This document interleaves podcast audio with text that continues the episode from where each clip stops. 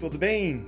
Sabedoria improvável. A palavra de Deus nos dá no livro de Provérbios vários exemplos de sabedoria.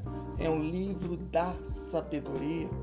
E no penúltimo capítulo, de número 30, dá exemplo de quatro pequeníssimos animais, porém com exemplo de grande sabedoria para nós homens, mulheres de Deus.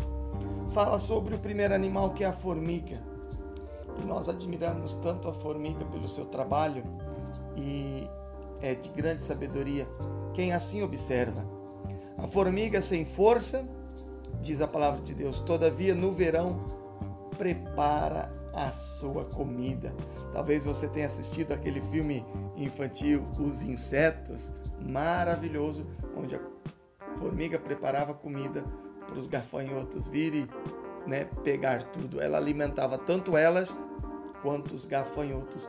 Um trabalho impressionante. Exemplo de sabedoria maravilhoso. Será que ela não tem sabedoria? Um pequenininho inseto, um bichinho desse, que planeja, executa e depois desfruta. No segundo animal, algumas traduções como a minha, traz arganazes, outras coelho ou texugos das rochas. Esse pequeno animal, também frágil, que constrói sua casa nas rochas, nos montes, não tem garras, não tem unhas fortes, mas constrói sua casa nas rochas. O terceiro, diz o texto, como animais, porém um inseto. E o quarto também, os gafanhotos. A gente conhece o texto bíblico, fala que os gafanhotos vêm, come tudo, destrói tudo. Mas a observação do texto bíblico diz que marcham em bando, como um grande exército ordenado, porém sem um rei, sem um comandante. Sabedoria intrínseca, fazendo parte do ser de todos os elementos do bando. Sabedoria intrínseca para todos os membros do grupo. E o último, dependendo da tradução bíblica, jeco, aranha ou uma frágil lagartixa, que pode ser pega com a mão, destruída, pisada, porém ela está nos palácios, diz a palavra de Deus.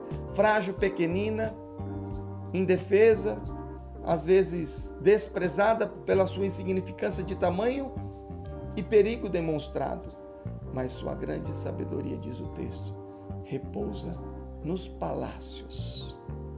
Assim somos nós. Devemos buscar a sabedoria e usar o que para muitos é fraqueza como estratégia para alcançar o objetivo. Use as suas características que Deus lhe deu.